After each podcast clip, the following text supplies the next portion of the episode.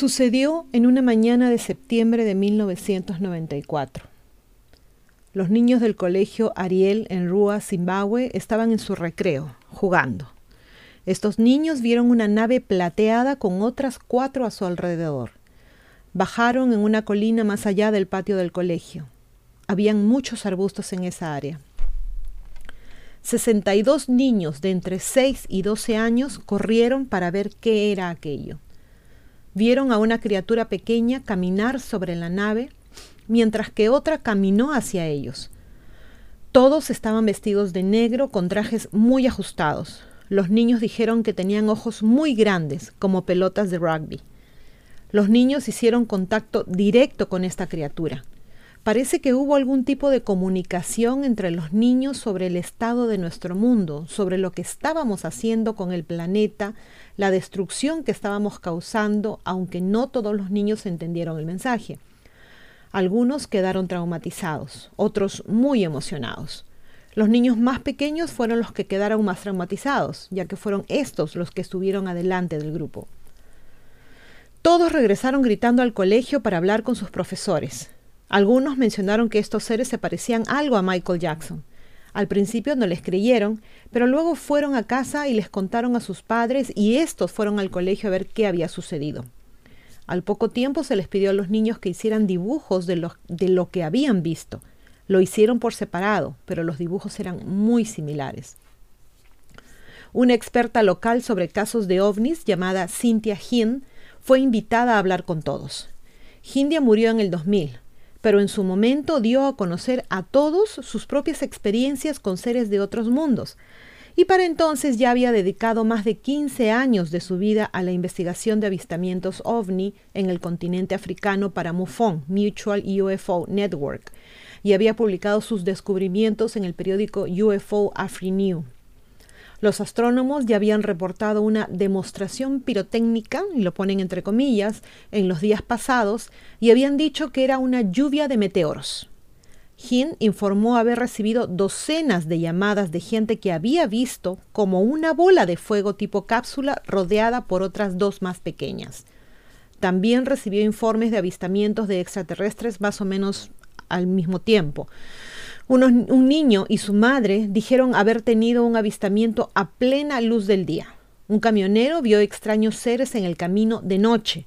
Luego, el 16 de septiembre, Hind recibió el reporte del colegio Ariel, describiendo una de las historias más emocionantes de ovnis en la historia del mundo. En este punto, creo que vale la pena mencionar que los niños que asistían a este colegio venían de diferentes estratos sociales. Por ende, existían diferentes diferencias culturales. Algunas familias eran muy adineradas. Teníamos niños negros africanos de diferentes tribus, eh, niños eh, que eran mezclas de blancos con negros, niños asiáticos cuyos abuelos eran de la India y niños blancos, en su mayoría de Zimbabue, pero de padres o sudafricanos o británicos. Debido a esto, las primeras impresiones de lo que vieron estos niños diferían. Un niño blanco, por ejemplo, dijo que pensó que el hombrecito de negro podría ser el señor Stevens, el jardinero, pero luego vio que tenía cabello negro largo y lacio, no como el cabello de una persona negra, así que se dio cuenta que había cometido un error. Algunos niños negros pensaron que los pequeños seres eran Zvinquambo o Tocoloches, los malvados duendes del folclore Shona y Endebele, y rompieron a llorar por miedo a ser devorados. Guy G. dijo, otro niño, pude ver que el hombrecito de aproximadamente un metro de altura estaba vestido con un traje negro brillante que tenía el pelo largo y negro y que sus ojos, que parecían más bajos que los nuestros hasta la mejilla, eran grandes y alargados. La boca era solo una hendidura y las orejas apenas visibles. El relato de Hin termina con su indignación por la incredulidad de los padres de los niños. Qué acusación tan aterradora para nuestra sociedad, que cuando nos enfrentamos a algo que no entendemos, Ni siquiera intentamos abrir nuestras mentes al evento, dijo en ese momento. Lo que sucedió en Ariel fue ciertamente extraño. Tantos niños regresando de su recreo con historias similares, pero dudo que mucha gente se hubiera enterado si Jin no hubiera hecho tanto alboroto.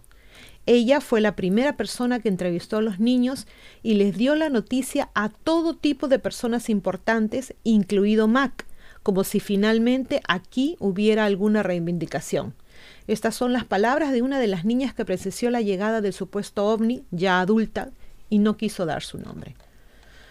Un equipo de la BBC llegó luego a escena. En noviembre del mismo año, John E. Mack, profesor de psiquiatría de Harvard, visitó el colegio y grabó una serie de entrevistas con los niños. Fue asistido por la productora sudafricana Nikki Carter, quien ya había hecho un cortometraje al respecto para SABC.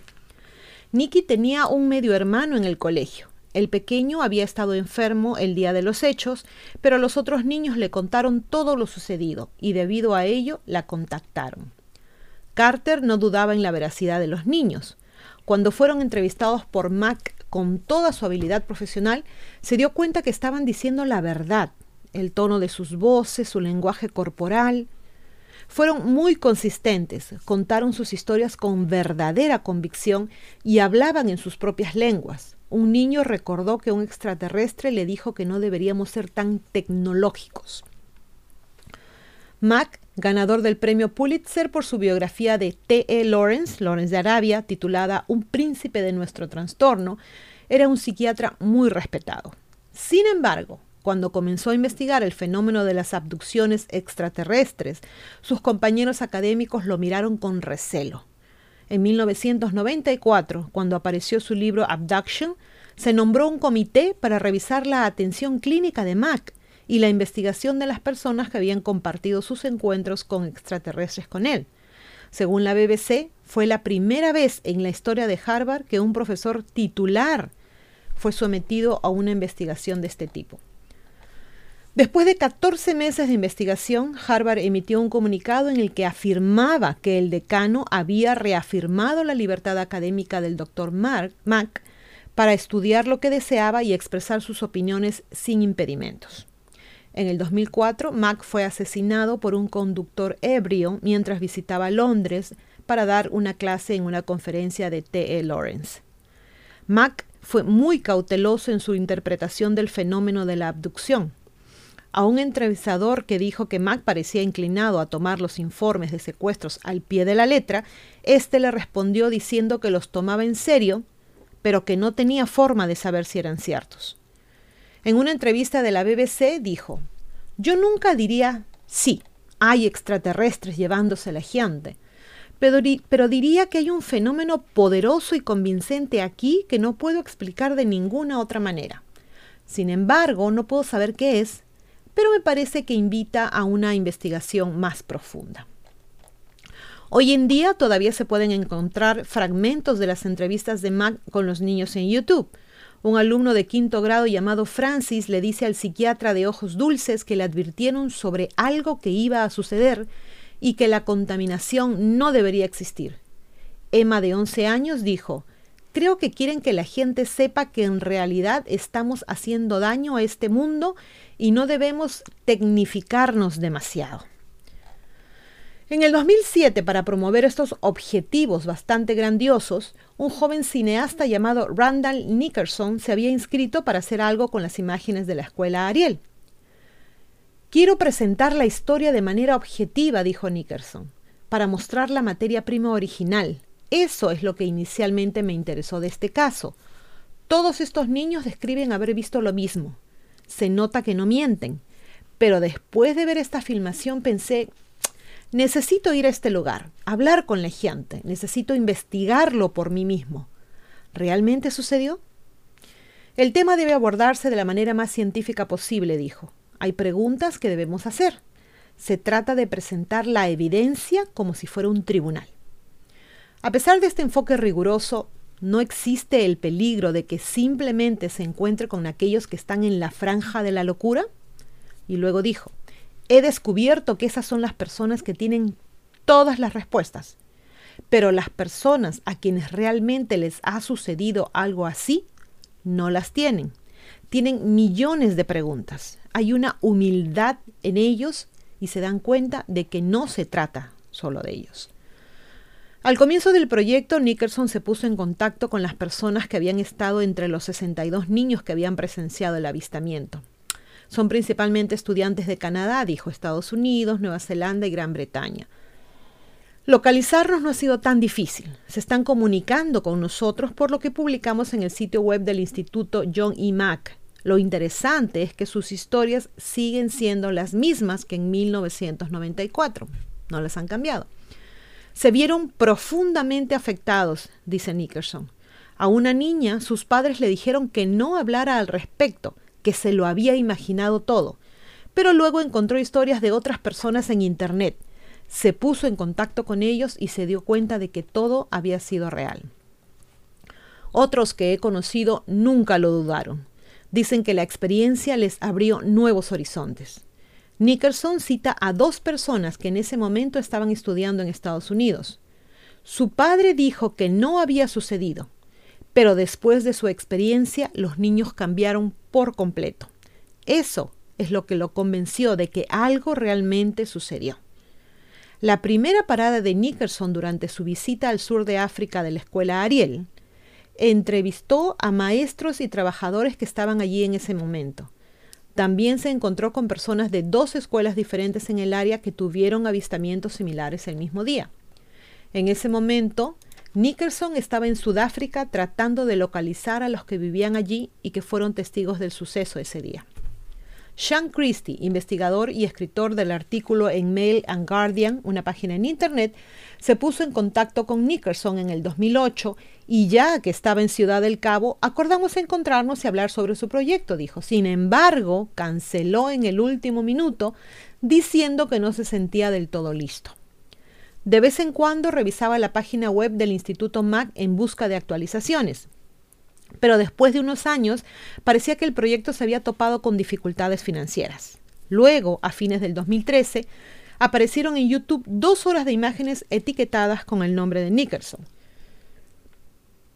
Como registro histórico accidental es fascinante, un tesoro de escenas escolares rurales desde la víspera de un cambio social irreversible. La última generación de uniformes khaki, narices pecosas y acentos coloniales, y Cynthia Hin, ya un anacronismo en una serie de vestidos estampados florales pre-independencia y con lo que me describieron como una permanente, no un arreglo de cabello bulaguayo. Añadidos al final del video hay algunos fragmentos de entrevistas que Nickerson realizó con exalumnos. Realmente se me queda grabado que algo sucedió, algo ahí afuera, dice un joven. Creo que definitivamente sucedió algo, dijo una joven. Un ex profesor dijo que se había encontrado en muchas ocasiones después de esto y citó nos abrazamos y movíamos las cabezas y decíamos que fue la experiencia más increíble de nuestras vidas, mientras que otro alumno decía que no había hablado del evento con nadie porque probablemente pensarían que estaba loco. ¿Quieres saber cuál es el mensaje real aquí? El mensaje real es que estas cosas te pueden marcar de por vida. Socavó la credibilidad de Mac se convirtió en algo enorme e interminable para los demás y ciertamente me arruinó. Quiero decir, intenta decirle a la gente que vives con el miedo permanente de que esas cosas regresen algún día. Intenta decirles que realmente puedes sentir cuando están de regreso en nuestra atmósfera. Pensarás que estás totalmente chiflado. Todos lo hacen. Este es el comentario de Sara, nombre ficticio, una de las personas, una de las niñas, ahora ya mujer, que en su momento vio a, los ovnis. Entonces, ¿realmente sucedió? Fue una cosa de la imaginación de los niños, es algo que nunca se llegó a aclarar porque obviamente solamente las criaturas lo vieron, nunca hubo ningún adulto y me pregunto, aún así, si hubiera habido algún adulto, si, los hubieran, si les hubieran creído. Esto queda, digamos, en algo así como en el limbo. ¿Fue verdad? ¿No fue verdad? ¿Sucedió? ¿No sucedió? Yo personalmente creo que sí. Ahora, ¿por qué eligieron, entre comillas, a los niños? Es algo que tal vez nunca sabremos. Pero como siempre, todas estas cosas están ocultas, son información que tenemos, pero nunca asegurada. Bueno chicos, quería agradecerles principalmente a mis Patreons. Muchísimas gracias a todos por prestar atención a este video. Esto es todo por el momento y como siempre, gracias y a pensar bonito.